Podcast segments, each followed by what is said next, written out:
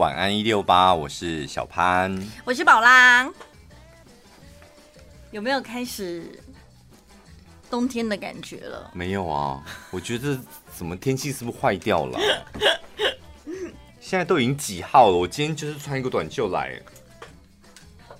那是因为我们录音室比较像冬天，对，录音室外面还是一样穿短袖就可以啦。如果真的一直维持这种气温的话，我觉得圣诞节好没 feel 哦。圣诞节你是有打算要跟某人搂在一起，是不是？不然你要冷干嘛？就觉得要有那个气氛呢、啊。笑什么啦？因为圣诞节。不用天气冷，其实路上圣诞气氛都有。但谈恋爱的时候，的确是需要很冷的时候，那时候会更加分。就算没对象，我可以回家抱棉被啊，也是蛮舒服的啊。你回家抱棉被，那就不需要圣诞节，清明节也可以，好吗？我你又自打嘴巴了，是不是？不是，因为我到现在大棉被都还没拿出来，就是因为太热了。哦哦哦，小毯子抱起来跟大棉被抱起来那就不一样啊。对，不过一眨眼，你看又要圣诞节，然后就跨年，然后该死的二零二零就结束了，然后迎来更该死的二零二一。哎、欸，我对呀、啊，本来想说刚开始，你看今年疫情的关系，然后很多不好的新闻，就觉得二零二零是不是结束了之后，明年会更好？我们都这样鼓励自己。但我今天看到那个指挥中心发布秋冬专案之后，就想说，哈，他们的专案是什么？我没 follow 到。就是十二月一号开始执行，要执行到明年的二二八。干嘛？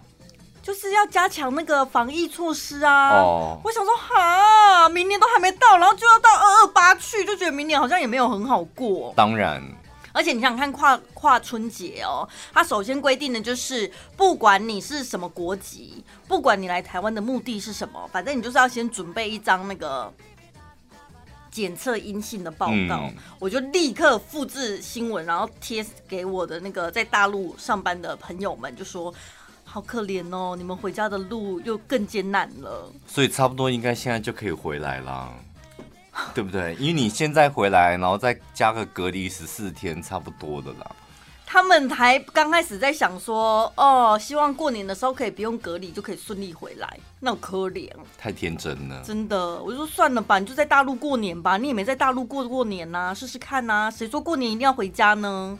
而且台湾过年真的蛮无聊的，就是没有什么过年的气氛，搞不好更好玩，对不对？反正你也没在那边过过。哎，我跟你们讲，像我们两个以上这段谈话，如果把它剪下来放 Podcast，我们两个就立马被那个哎，立马有什么好骂的啦？真的哦，他会说你都不能体谅我们想回家的心情。不是，他们会说大陆这么好，那你们两个去大陆啊？谁说大陆好了？对，他们就会这样子。为什么要曲解人家的意思啊？他们很喜欢曲解，快把这段剪上去。你现在为什么要指挥我？到底要剪哪一段？他们两，你们两个说怎么台湾过年没有年味？那你们两个回去大陆啊？他们就会这样。你想要针对上面的网友，请你在我们礼拜四录音的时候直接跟他们正面对击，不要运用我们周间的节目。没有，只是突然间想到而已啦。好烦哦！Podcast 不是很自由自在吗？怎么被你讲讲上面讨厌鬼这么多啊？不会啦，其实我觉得蛮有趣的啊。哦，看孙明是蛮有趣的。对，看一些形形色色。我我讲真的是真的不会那个什么看了会伤心难过或沮丧，不会不会。因为如果刚才这一段剧情就真的发生的话，我会想说哦，好可怜哦，怎么理解能力这么差？有很多理解能力的，而且重点不是理解能力，是他们不幽默。而且被我讲理解能力很差，那真的是很糟糕哦，对不对？那应该就是阿大了。你看你刚刚的笑声多像阿大，你怎么到现在还有那种 那种笑声？你看来了来了又这种，你怎么怎样啦？哎、欸，你这种笑声真的很。很不时尚哎，你看这种啊，因为我记得数年前，你好像我好像有取笑过你这种姑婆笑声，对。然后有一阵子你好像没有了，但后来好像这这一阵子又出来了。所以笑声可以训练，对不对？我不知道你是有刻意压抑还是什么？哎，什么是时尚的笑声？我来练习看看。网红般的笑声，我来揣摩看看。嗯，你什么东西？你再来一次。那什么鸡的笑声？哎、欸，我刚刚讲那话真的不太好，因为我以前小时候曾经跟我妹开玩笑讲三三八鸡，然后就被我妈打嘴巴打，打巴掌，然后打到真的只只差嘴角没流血。我妈说太难听了。嗯，但我居然在广播上面不小心脱口而出。你可以俏皮一点啊，你这个只三八鸡啊，还是用那种。那种低好听的声音又来了。那你说三八鸡是哪一国人？台湾人啊。什么三三八鸡可以吗？三八鸡不行哎，三八鸡好像没办法时尚，不行，跟送啦一样没有办法时尚。送啦可以，送啦，你看很时尚吗？送啦可以啊。有吗？有啊。送啦，这种做土土里土气的吧？你上次不是说你最不能接受女生讲的就是送吗？对，女生好像不太行哎。所以用你刚才那种口吻送啊，你不行吗？你这是什么鸡啊？你干嘛？你在干嘛？女生不可能可以完美的诠释送啦，然后人家听起来会觉得你好像。很开心，这是什么性别歧视？不是，因为女生的声音跟男生的声音不一样啊，不然你再试看看。毕竟你是广播节目主持人，用你声音的技巧试着诠释送了，看看。麦克风给你，送了。你看什么鸡啊？哪有？不可能，我觉得送啦。真的不行哎！你这让我想起我，我今天看到一则新闻，就是 大陆有个选秀节目，他们好像选出什么火箭少女那那个团体这样，然后其中嗯呃第四名那女生我真的印象很深刻，因为她荧幕上真的很漂亮，然后她唱歌很好听，所以就那一个团体里面呢，她就是 vocal，然后她今天被爆出一个新闻，就是。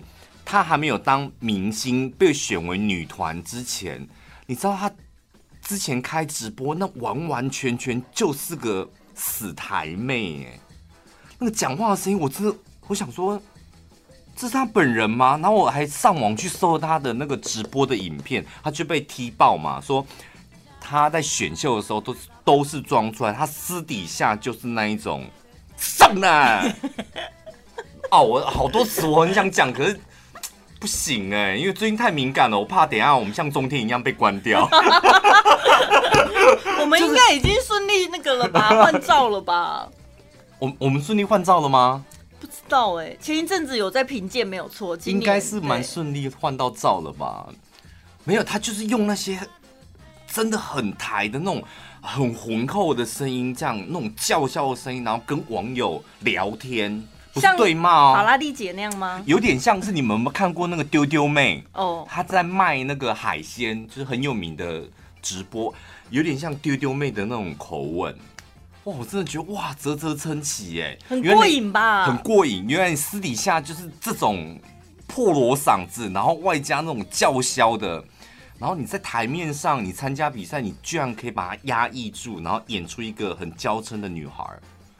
所以是可以透过训练的啊，人的潜能是无限的。你想要扮演什么角色？对啊，对对，所以好，再来一次，三二一，送啦！你啊！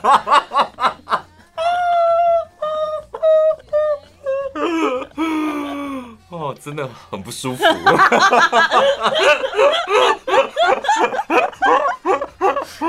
还是要挑自己适合的角色吧。对，我觉得可能还是要挑适合自己的角色。Oh. 我觉得我很想听，搞不好志玲姐姐讲送啦就很好。不用志玲姐姐，像我们电台那个曼玲妈，我觉得她来讲这两个字，oh. 我想听。因为我不是说有一次，我不知道曼玲妈是不是因为常常偷听我们节目，所以她也耳濡目染了，用了我们一些词。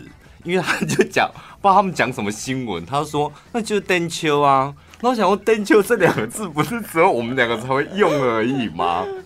但是你知道他嘴巴讲出“登秋”这两个字，就感觉天哪，怎么好有很有气质这样？没有，就高级感。好厉害哦，就是真的高级感。但我们两个就感觉是向上市场，因为我们两个都是乡下的孩子吧？对对，所以我觉得他如果讲什么送啦，嗯、我觉得他应该是可以把它驾驭的很厉害哦。希望曼妮妈有听到，因为他们常常访问医疗相关的。医疗用不到送吧？可以，我觉得可以。用在哪？譬如说，医生就说现在有个技术，哈，譬如说针对大肠癌，就大家可以不用这么担心，然后可以用无痛的方式帮大家解决大肠癌的问题。然后曼妮妈就说送啦。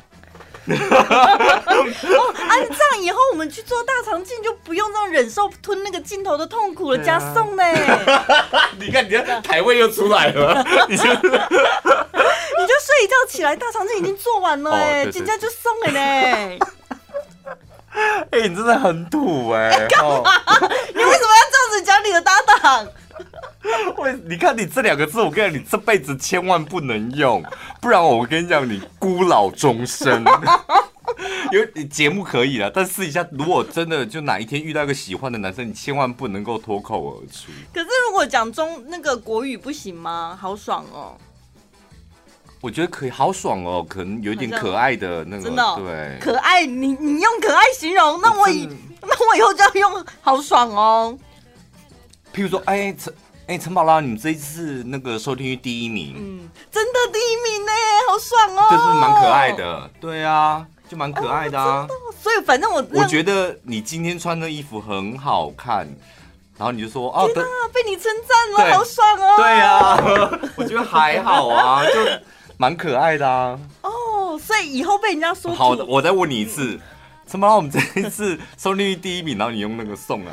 我们这是收听率第一名哎，恭喜你们！真的送哎！你看，土啦！所以以后我只要讲台语很土的东西，把它讲成国语就好了。因为我后来发现送啦啦，它那个音是往下走的，嗯、你知道就会土。嗯，那。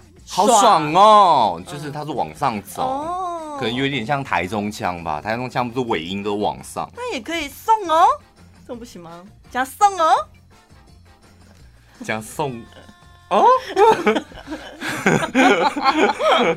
我觉得好像有点累，加送哦，就。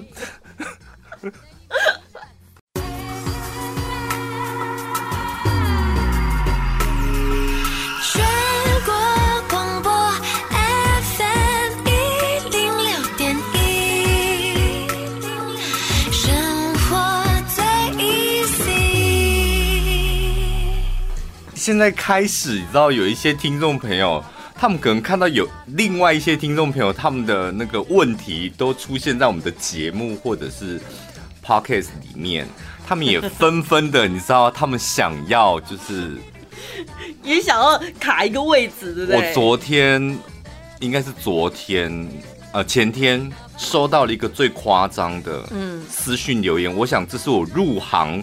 广播十几年来第一个第一次看到这么长的留言，以前听众朋友会写信，顶多就是一张两张那个信纸这样，嗯、是吧？嗯、而且写信的那个字体，夯不啷当，顶多五百个字紧绷了吧？对，是不是？那个字写完之后，一张两张五百个字紧绷，五六百个字紧绷。我收到那个 IG 的私讯啊，我实在太好奇，因为我看不完他的内容，我太好奇，所以我把它复制贴在 Word 上面，然后统计字数，你猜几个字？一千二，两千零四十个字。怎么有办法用手机打成一篇文章？用手机打，我不知道他是用什么打。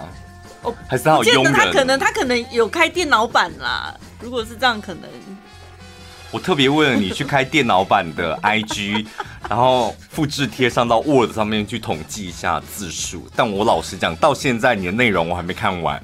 他是不是讲职场的东西？因为我有收到一个，他说他前面也是先讲说他在 Podcast 听到我们的节目，然后他本来先传给你，但是他怕你的讯息太多，而且他又想到说如果只传给你，我就没看到了。他想要我们两个都看到他的故事，对、嗯哦、他真的很想要，真的很想要上到我们的节目，对不对？把他的故事。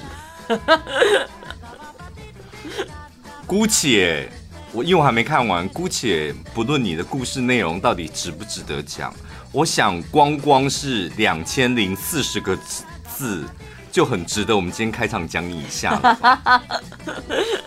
可以了吧？这样你就满足了吧？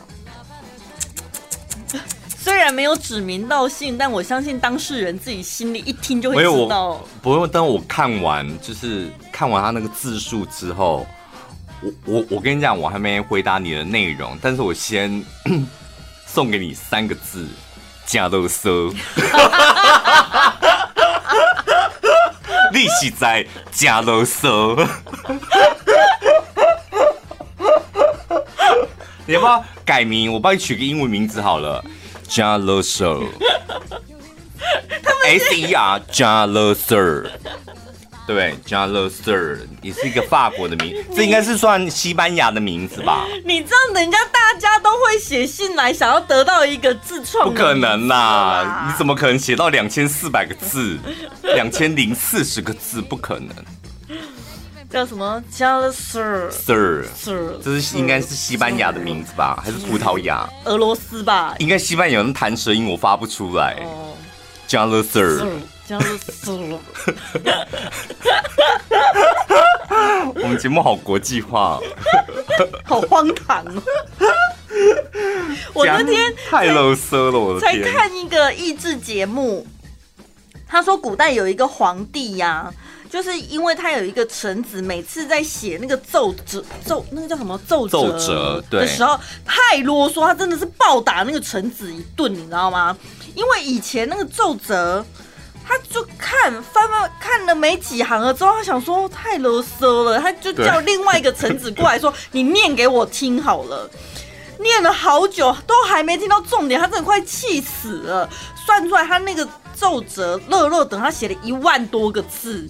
都没重点，都是废话，不知道在铺成什么。我觉得每间公司都有一个，来换你讲，都有一个加勒 Sir。哎呦，真的哎，我我真的我遇到这种这种加勒 Sir 的同事，我真的我马不就不发抖哎。然后他说他所有的重点就走在最后五百个字。五百个字里面写了五个重点，嗯，所以每一个重点其实一百个字就可以解决了。他就想说，你前面为什么要浪费时间？是要卖弄文采，还是想要干嘛？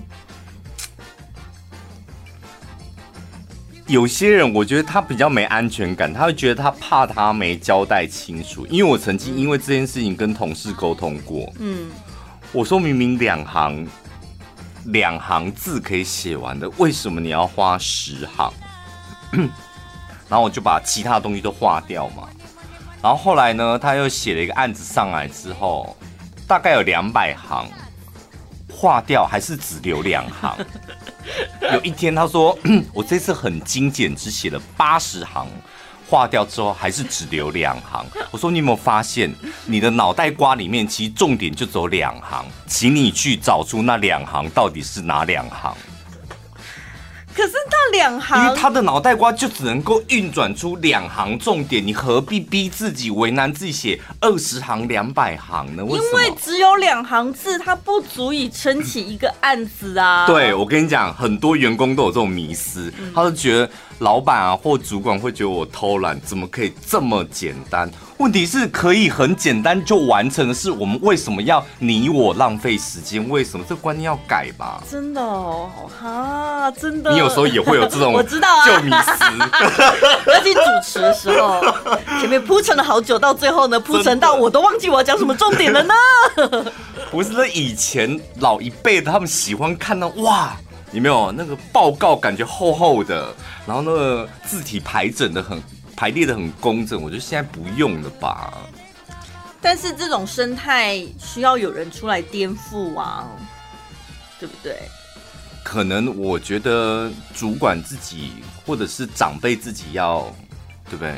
嗯，那观念也要转一下，要要转一下。你就想说，有时候员工在跟你聊工作上面，或者是你跟朋友在聊天好了。就像你看一本书嘛，你当然希望赶快切入重点，然后让你高潮迭起。你前面那个铺陈一点感觉都没有。你有被男生铺陈过？铺陈到最后你想发火有没有？有啊。对呀、啊。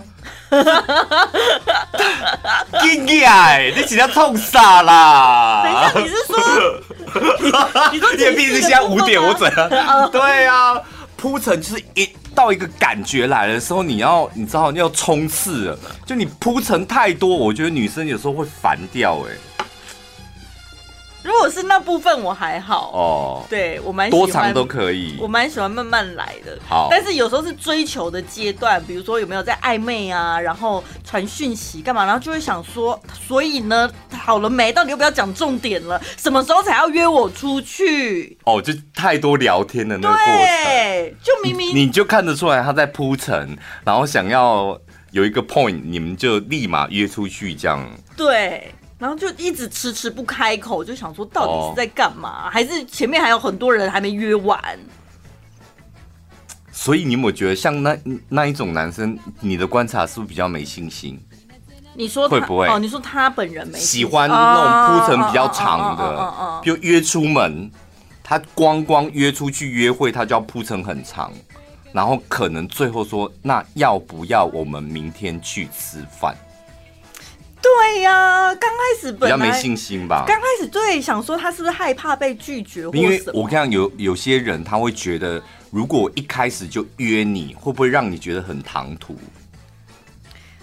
可是那不就是一种感觉吗？我们今天又不是。第一次聊天就立刻约，已经有一段时间了，timing 差不多到了，嗯、怎么会错过那个时机点呢？所以我跟你讲，时机点最难的就在那里。我到底是要聊三十秒，还是要聊三分钟？对不对？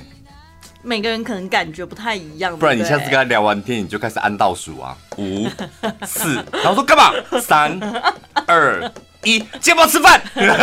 你就按，你就按数字，就不要再回复他啦。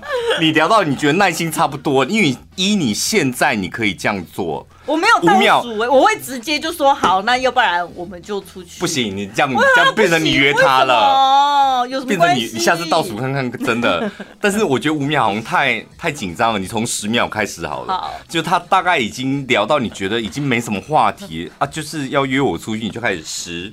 九，然后说干嘛？八、七、六，你试试看，搞不好三秒，他就说那要不要明天出去吃饭？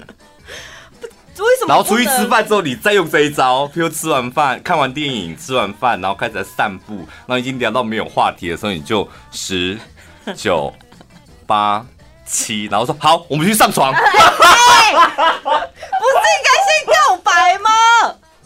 哦哦哦哦哦！怎么可以跳这么快？但如果我先约不行吗？为什么一定要倒数男生？你弄一下他，好玩是不是？对啊，这不谈恋爱过程不就这样弄来弄去是好玩吗？而且这是一种互动的话题，因为他一定会吓到，想说你在干嘛？到，到底在倒数什么？对，然后你就直白的跟他讲说，你前戏真的太长了，我很担心以后我们交往之后你前戏还这么长，那我该怎么办？人生短短数十年，我现在要的就是快很准，然后看那个男生反应如何，对不对？吓跑，我觉得 会不会会不会吓跑？吓跑那都是你害的，没有你就开玩笑，哈哈哈，哈，后面打哈哈哈，哈，应该可以吧？我不知道。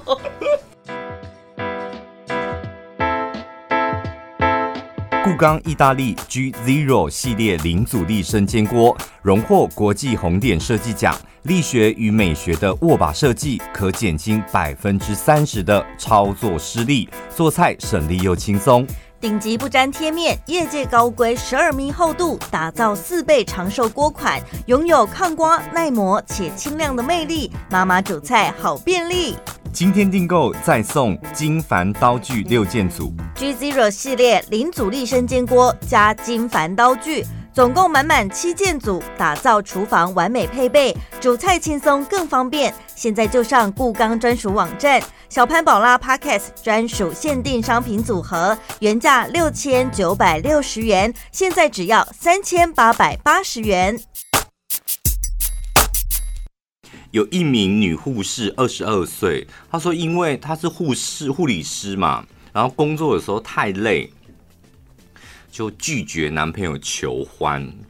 然后呢，她跟她男朋友现在已经交往一年半了，过着同居的生活，感情还算和谐。只要是护理师这女生哦，没有加班的时候，她说她可和男朋友可以两天三次。哦，还不错，蛮甜蜜的啊。就是男朋友可能需求量也算是比一般人可能再高一点，就两天要三次。不会吧？二十几岁蛮正常的哎。两天三次，那你其中有一天就要两次啊？对啊，蛮合理的吧？不是，这不是正不正常？这是譬如说，因为我们二十二岁，大家都要上班了嘛。嗯，你要上班，你要卡掉八个小时，你要睡觉又八个小时，所以你想看那个时间是非常的急迫。有时候人一忙起来，你就不会想要想说早上一次，晚上又来一次这样。她说有一次，她真的急着要出门。然后她男朋友又跟她求欢，她就跟她讲说：“不要，最近真的太累了。然后冰箱有一块猪肉，不然你就去找用那一块猪肉。”这样。哎呀，那不就是跟那个假迪吧一样吗？你刚好被假迪吧不？然后，然后就回家了嘛。回到家之后要下厨的时候，她就发现冰箱那一块猪肉真的破了一个洞，哎，就这样一个洞，一个圆圆的洞。是浅的还是深的？因为他那个猪肉，我觉得有点不合逻辑。他那个猪肉也算是薄薄的猪肉，就大概厚度是猪排的那种厚度。嗯，然后破了一个洞，那那个洞大概就是五十元硬币这么大。嗯，然后他当下看到那个猪肉破洞，他女朋友就非常生气，他想说：“我跟你开玩笑的，叫你去找猪肉试试看，你真的去找猪肉试看看。”她就逼问她男朋友说：“你该不会是？”真的去找那一块猪肉试了吧？她男朋友一直说没有。就你知道这则新闻精彩的地方在哪里吗？她男女朋友呢就去厨房舀了一碗水，然后叫她男朋友说把裤子脱掉，干嘛？然后就把她的那个老二泡在水里面。嗯、你看浮油了，还说没有？油都浮起来了。可是迪马被冰冰吗？这个故事太多 bug，真的太了。到底怎么样才有这样的脑袋瓜可以编出这样的故事？立马去厨房拿一碗水，然后叫男朋友把老二放进去，然后浮油之后，你看，你还不承认？猪肉那个洞就是你弄的。现代的人应该比较年纪小的，应该没看过美国派吧？要不然这就是差不多。美国派它是用派，对不对？对，温温的，还蛮舒服的吧。但是迪吧，这坑爹冰冰冰冰嘞，还是不同的刺激。应对派，我小时候看那个派，我觉得很合理。现在长大回想起来，也真的很不合理呀、啊。暖狗狗那里面到底在干嘛？那个不合理，因为那个派里面。糊糊烂烂的，那进去根本也不没有刺激感。对啊，就是没有没有感觉，没有包覆性。因为今天这个新闻啊，同事也有看到，然后他们也在研究那个相片，他们说这一定是假新闻，因为那个洞太小了。嗯、然后旁边另外一个就说没有啊，那个肉有弹性，对啊，他可能拔出来之后肉会缩啊。嗯然后他说：“哦，对对对，那这样蛮合理的，因为总是要缩一下，这样才会有包覆性，才有感觉。对”对他们这边有认真、哦、你们聊这么细是不是？没有，我在旁边听两个男生这边对话啊，想说好了没啊？尊重一下我们的办公室好吗？可是我换个角度想，你不觉得？如果你看。看起来是男朋友的需求量比较大，那女朋友是真的很忙，尤其是当护理师，嗯，早班然后小夜，maybe 还有大夜班，她工作时间比较不一定，比较累这样。然后平常女朋友都可以配合男生两天三次，那如果男朋友的需求量这么大，然后女朋友又没有办法达到男朋友的需求。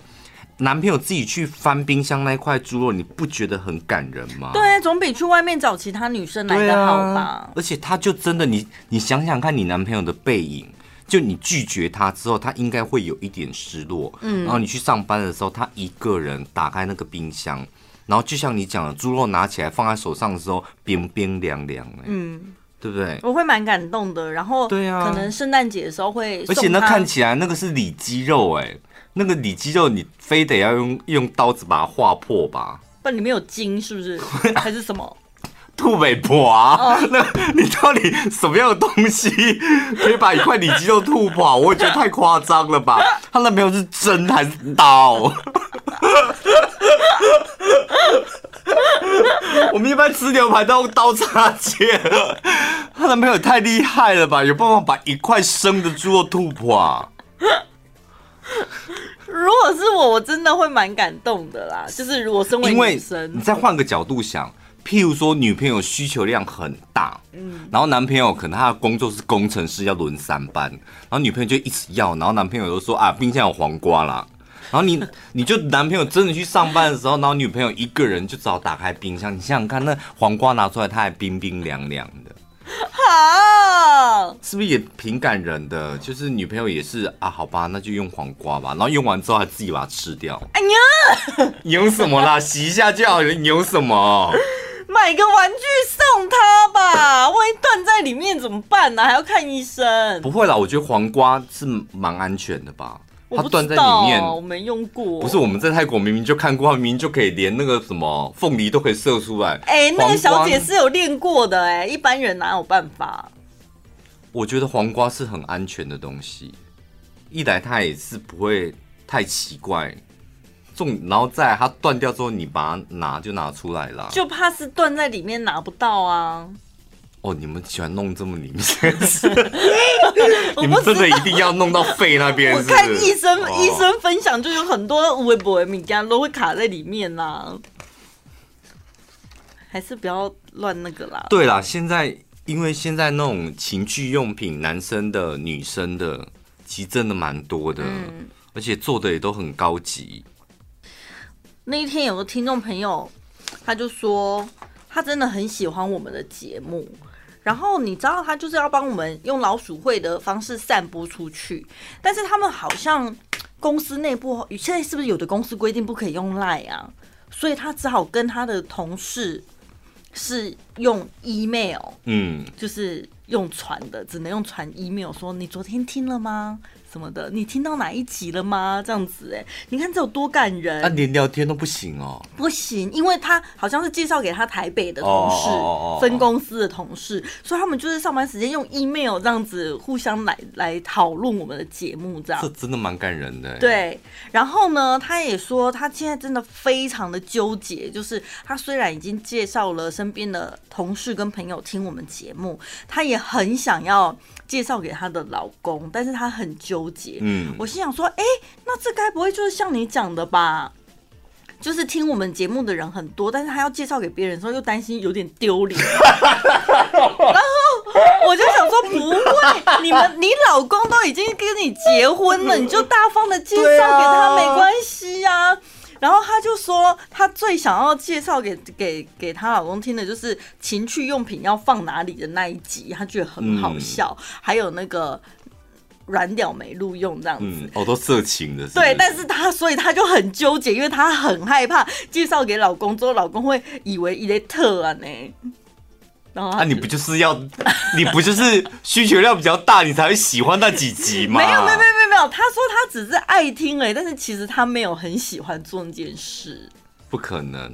我觉得他还没有拨开他的心思，他没有真正的面对自己。你应该是非常渴望做那件事，所以我就一直说服他，我就说没关系，你就介绍，搞不好你们夫妻俩一起听会有不同的情趣啊。不是，而且怎么可能？你介绍你的老公或是男朋友。听我们的 podcast 或是广播，听完之后他会觉得你在要，不可能啦，哪有这种节目啊？搞不好听一听你自己先修起来吧。也不可能，我觉得听我们节目修起来，我觉得你是神经病。你听完之后，你听到修起来，我觉得那。我觉得你要看医生吧。他们是不是用有色眼镜在听我们的节目，把我们想的好像太……不可能，我们的节目 不可能会让任何人修起来的啦。我觉得是疯了，我觉得你一定是疯了才修起来。我跟他聊一聊，都开始怀疑说，奇怪，我现在到底是在主持一个什么样的节目？怎么会让他有这样的感觉？没有，我觉得他误解，没有这回事。我们的节目不可能让任何人修起来，或是有遐想，不可能。绝对不可能，你就放心的介绍给你老公听听看再说嘛，何必自己担心这么多呢？而且你都敢介绍给你朋友，你最亲密的老公，你却不敢介绍给他，这有 bug。没有，有时候女生之间当然就是比较无话不谈呐、啊，而且她们俩可能个性很合，真的是闺蜜这样。哦，跟老师个性不合啊？怎么老师？跟老跟老 跟老公个性不合？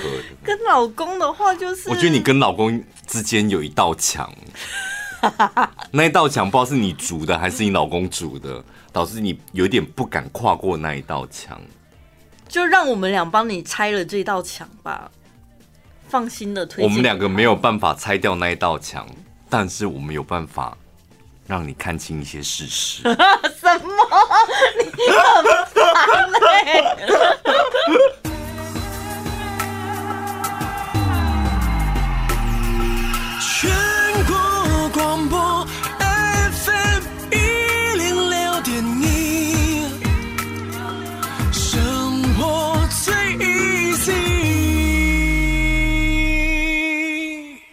我昨天看到有一个妈妈，有个网络上呃，今天有做新闻，就一个妈妈，她好像被开开罚单，然后那个妈妈看得出来，她签名的时候很用力，那个手，哎，那个手指头。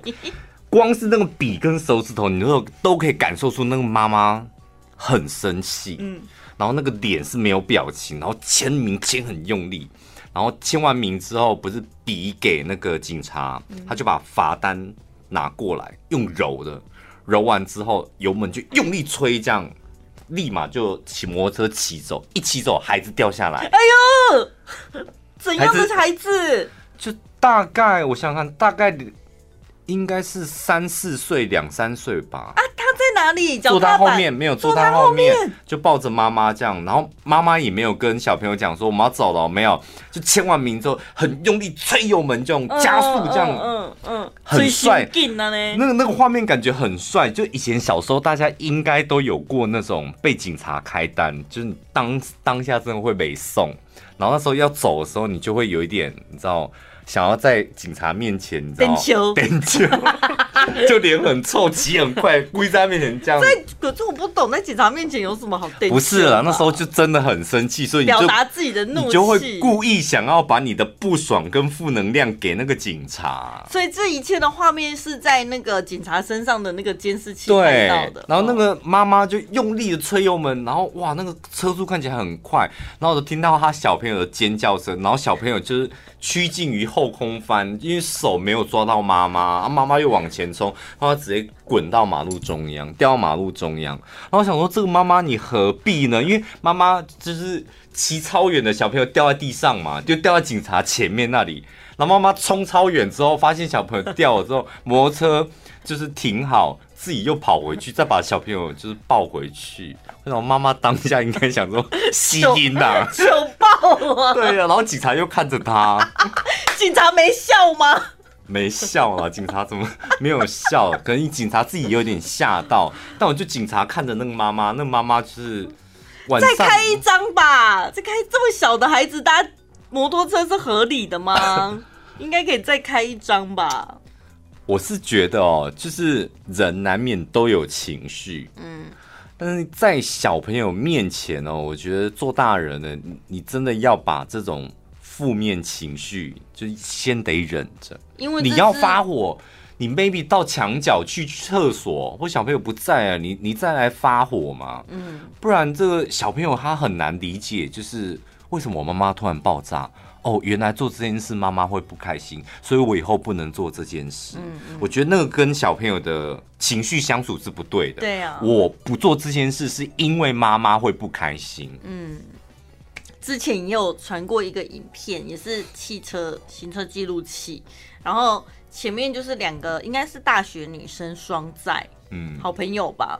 然后坐后面的那个女生，她就是双手抓机车后面的那个握把。嗯他朋友也不知道干嘛，就吹很快啊。然后那女生真的很瘦，她也是跟那小孩子一样逗像响这样。但是唯一不同的是，坐后面还逗像响哦。对，所以他立刻就是冲翻，坐后面是最安全的啊。没有，他真的是逗像响，然后就是像吊单杠还是什么体操的动作，翻一圈嘞，他人就变成倒过来躺在后面，手还抓着，然后躺在后面面对后面的车子这样，然后两只脚打开在地上。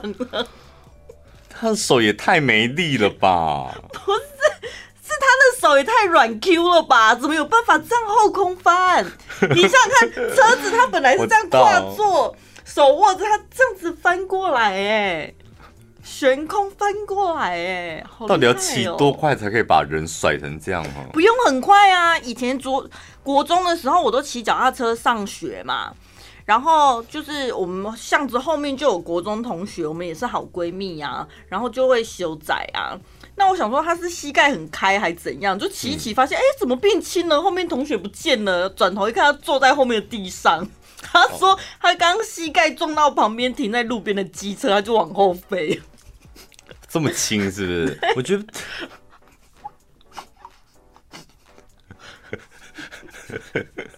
所以你也是看人家摔倒，你会很开心的那种。我曾经我有过这次经验，之后我从此以后从国中一直到现在长大，我只要给别人在，我哇膝盖夹的可紧的嘞，嗯、绝对不能脚太开，就很怕自己会被撞飞出去。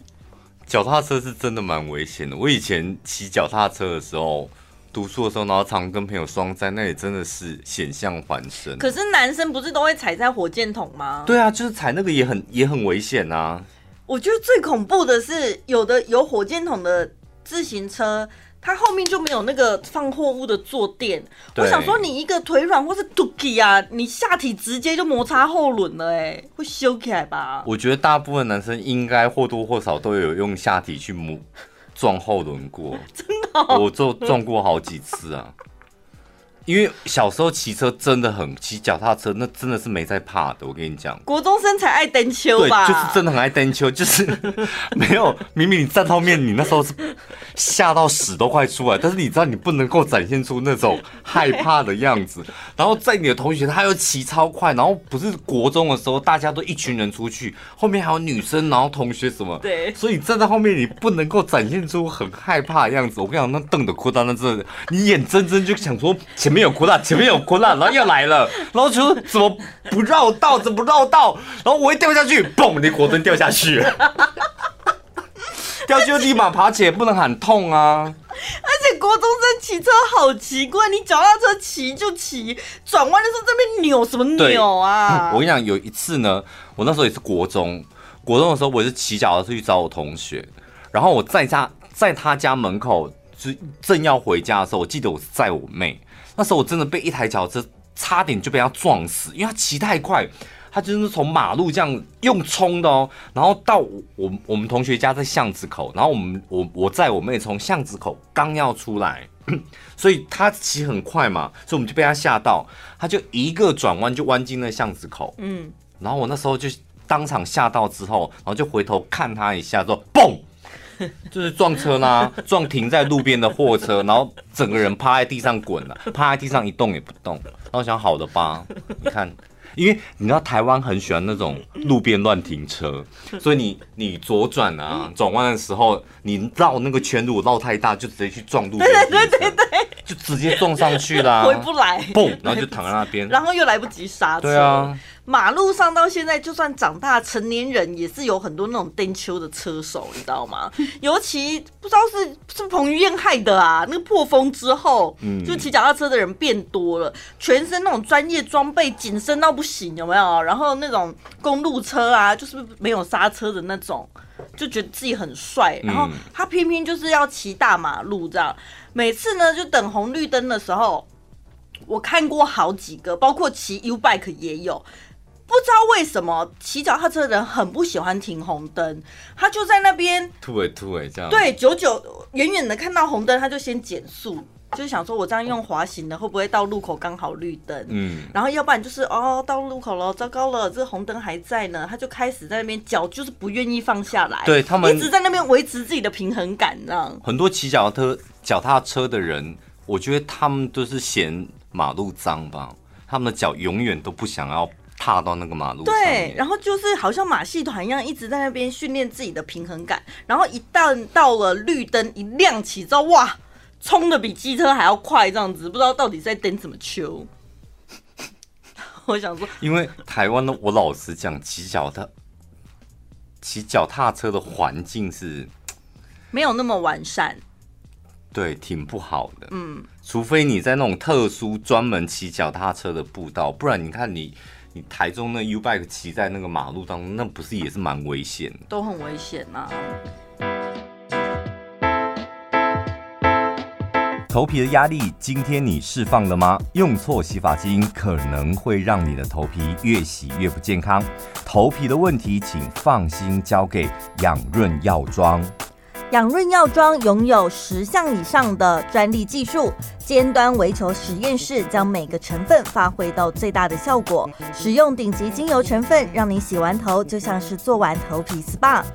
没有可怕的界面活性剂，使用来自日本原料的氨基酸成分，最适合全家人使用的养润药妆全系列洗发精，小潘宝拉让你一次拥有控油、强健、舒敏全家福超值四件组，官网售价一千四百九十九，输入小潘宝拉专属折扣码一六八，只要九百九十九元。明天呢，呃，就是金马奖的颁奖典礼了。哦，真的哦。对，难怪我今天看到那个白灵在肉乳房。对，他好不容易那个简易期满，可以放风了。大放风哎、欸！他应该是为什么他的乳房这么像青春痘，就很想哪有骂完吧？不是真的很像陈宝拉，你有没有长过青春痘？就是它脓快爆出来了。嗯 青春痘先红红的，然后慢慢越来越大颗，然后差不多进阶到脓快爆出来，你会想去挤它，它怎么就是感觉很奇怪的感觉，我不知道。然后今天就太瘦了，太哦，对，他真的太，他没有其他，他今天就一直在镜头前就一直在那边揉他，我都觉得好像要把青春痘挤出来一样，因为他说他衣服太紧了。她真的应该是今年红毯最令人期待的一名女星。哎、欸，我们小时候看她是长这样子哦，现在还是长这样子，欸、很厉害哎。对，小时候那妖艳到我们就觉得有点害怕。对，她长大还这么妖艳，就真的很厉害哎。怎么会用妖艳形容她？她就是妖艳啊，不然你要用什么词形容她？她就是那种妖艳到我们路过会有点害怕的那种。妖怪吧？不是妖怪的，他真的就是那种妖艳感啊，是吧？有有股妖艳的气势，这样。妖怪，妖怪，你觉得他妖怪？对，女生看了会讨厌。因为在我人生里面的妖艳的定义不是这一款。不管是谁？你说妖艳哦？妖艳不就是他吗？艺人有谁是妖艳的？想不出来。真的，我们这个年代好像真的没有经历过已经不流行妖艳的女艺人了。我老实讲，嗯，对不对？叶子妹吧。靠天哪，怎么好像现在听众朋友在笑你了啦？他们不知道叶子妹是谁啦，还翁虹嘞，叶子妹。对耶，还有翁虹哎。现在听众朋友哪会知道这个这些人是谁？什么邱淑贞哦，那些。都港星啊，那时候就港星都走这个路线的啊。对，就那一阵子啦。嗯，但现在没有啦，所以你举举不出例子来。对，因为现在这个年代真的不流行妖艳，大家都走什么文青、小清新。对，可能比较流行这种氧气美女啊、素颜美女啊，对对对，什么的。对，不太喜欢那种在浓妆艳抹的。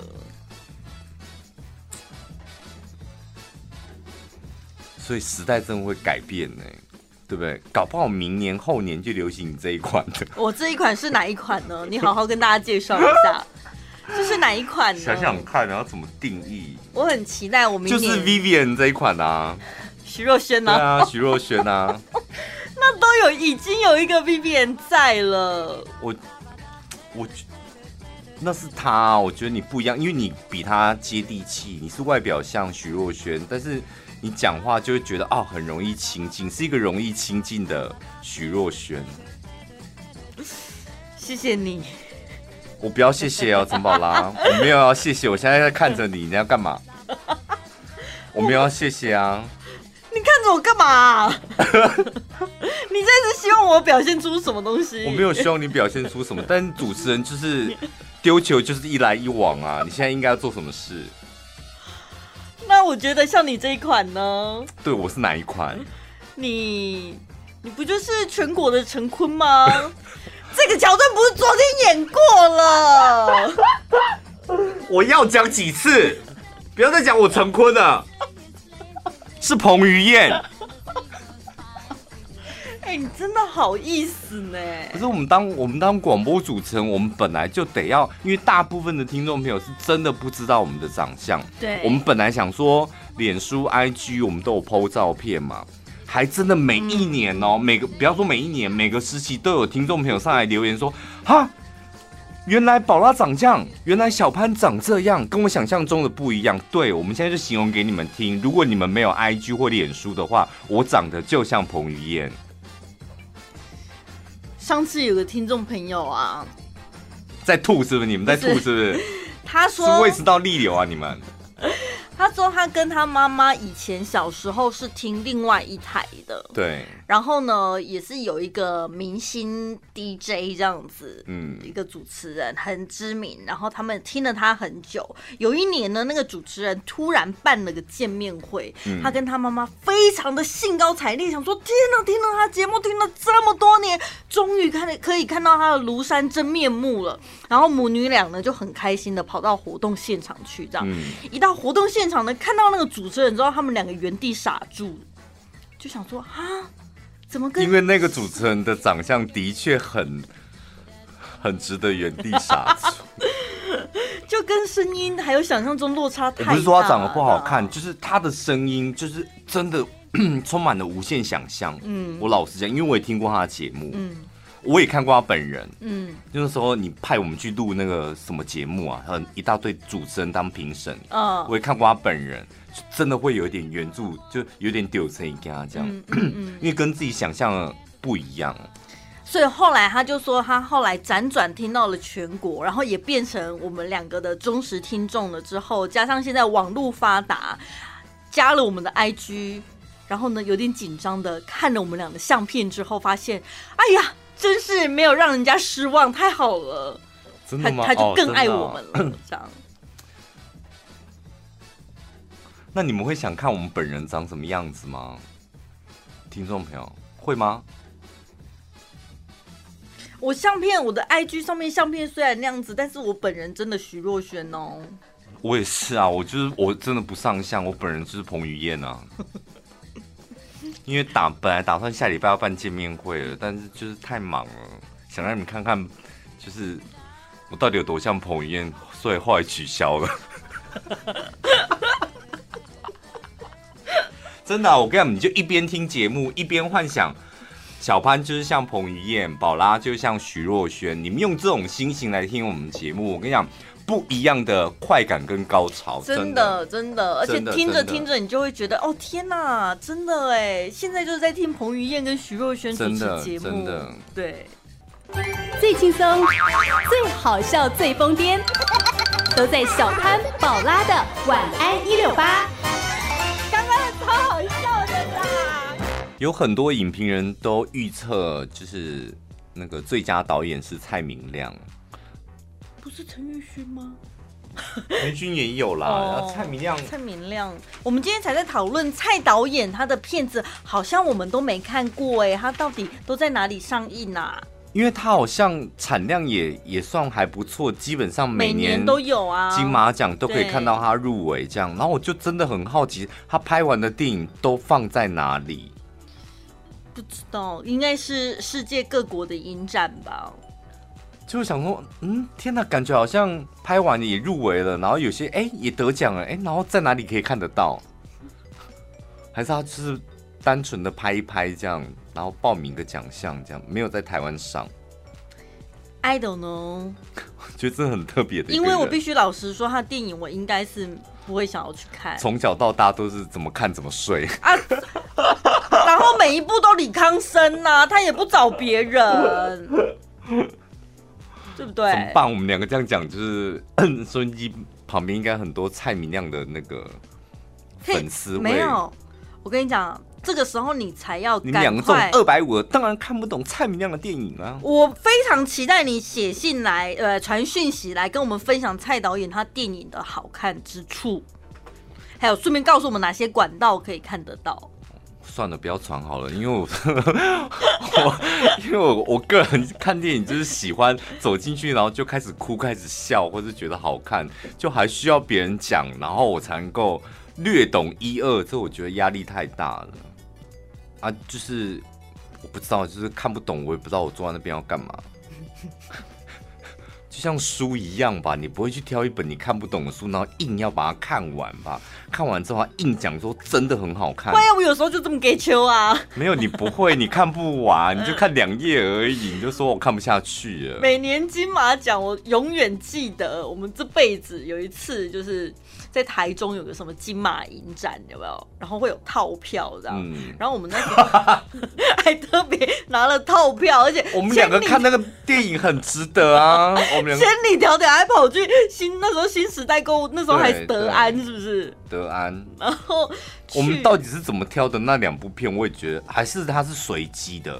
因为那套票就这个时间他就播这个电影，然后你这个时间来，他应该是比如说你有四张票，然后在影展期间你可以任挑四部片去看，哦，所以我们那时候应该是配合我们自己可以去的时间，刚好是上映这一部，那我们就看就连看两部哎，然后我们看一部片，我们到时候只有我们三个人看到傻眼，从头到尾他就是。怎么怎么形容啊？现在五点，我不知道怎么形容那部电影。那 如果六点，我可以。先讲有一部是我们好像大家从头睡到尾的吧？我不知道干嘛。我就就一直打的那一部，我是从头睡到尾啊。他都在打了，你还睡？不是，就想说好的吧？你要不要其他东西了？六鬼啊呀！是那一部我们一直睡吧？我有睡，另外可是好奇怪，那一年我们挑的片子怎么全部都黑白片，对不对？因为我没有彩色的画面呢、欸，我，我印象中都是乌漆抹黑的。然后那个人我真的好印象好深刻、哦，他就是他好像是全身裸体，然后走在一片草地还是什么泥泞地这样子，应该就是那一步了啦。然后最后就是对，然后突然有一个坑，中间出现一个坑，他就走到那个坑中间了之后，默默的跪下来，开始进行一个可能神秘的仪式或什么，就是你说这个啊？对哦，那哪是神秘的仪式啊？你坐在坑中间，你不觉得很像要做法还是干嘛吗？一个圆形的坑，做法谁会这样啊？我不知道他那是什么叫啊。神经病就打就打，就是做什么神秘的仪式，好像体悟到什么，然后就开始就开始玩弄他身上的棒状，然后就结束了，哎，这样就一路到结束，哎，嗯，那我们就想说应该要剧情要来了，要来了，应该要来了，然后就睡着，哎，应该剧情差不多要来了，哎，应该要来了吧，然后睡着，然后醒来，哎，应该要来了吧，然后最后结束了。从那一次之后，我就退出电影圈了。我我想说，我再也不要这样子，就不要高估自己，也为难自己。走到电影院去，然后不知道自己在干嘛。对呀，我不是说不知道那部电影在干嘛，我是不知道我自己在干嘛。所以每一个人的喜好本来就不一样。那你喜欢这部电影，我喜欢这部电影，那两个人只是喜好不同，并不是代表那两部电影的好坏谁赢谁输。对，对我个人是偏好，就是导演可以拍出那种大家可以立马喜怒哀乐的电影。我个人呢，嗯嗯嗯嗯，对。什么拍完之后，看完之后，还需要再二刷、三刷、三百刷之后，你会有三百种不同的体验。那种，我心里就想说，好的啦。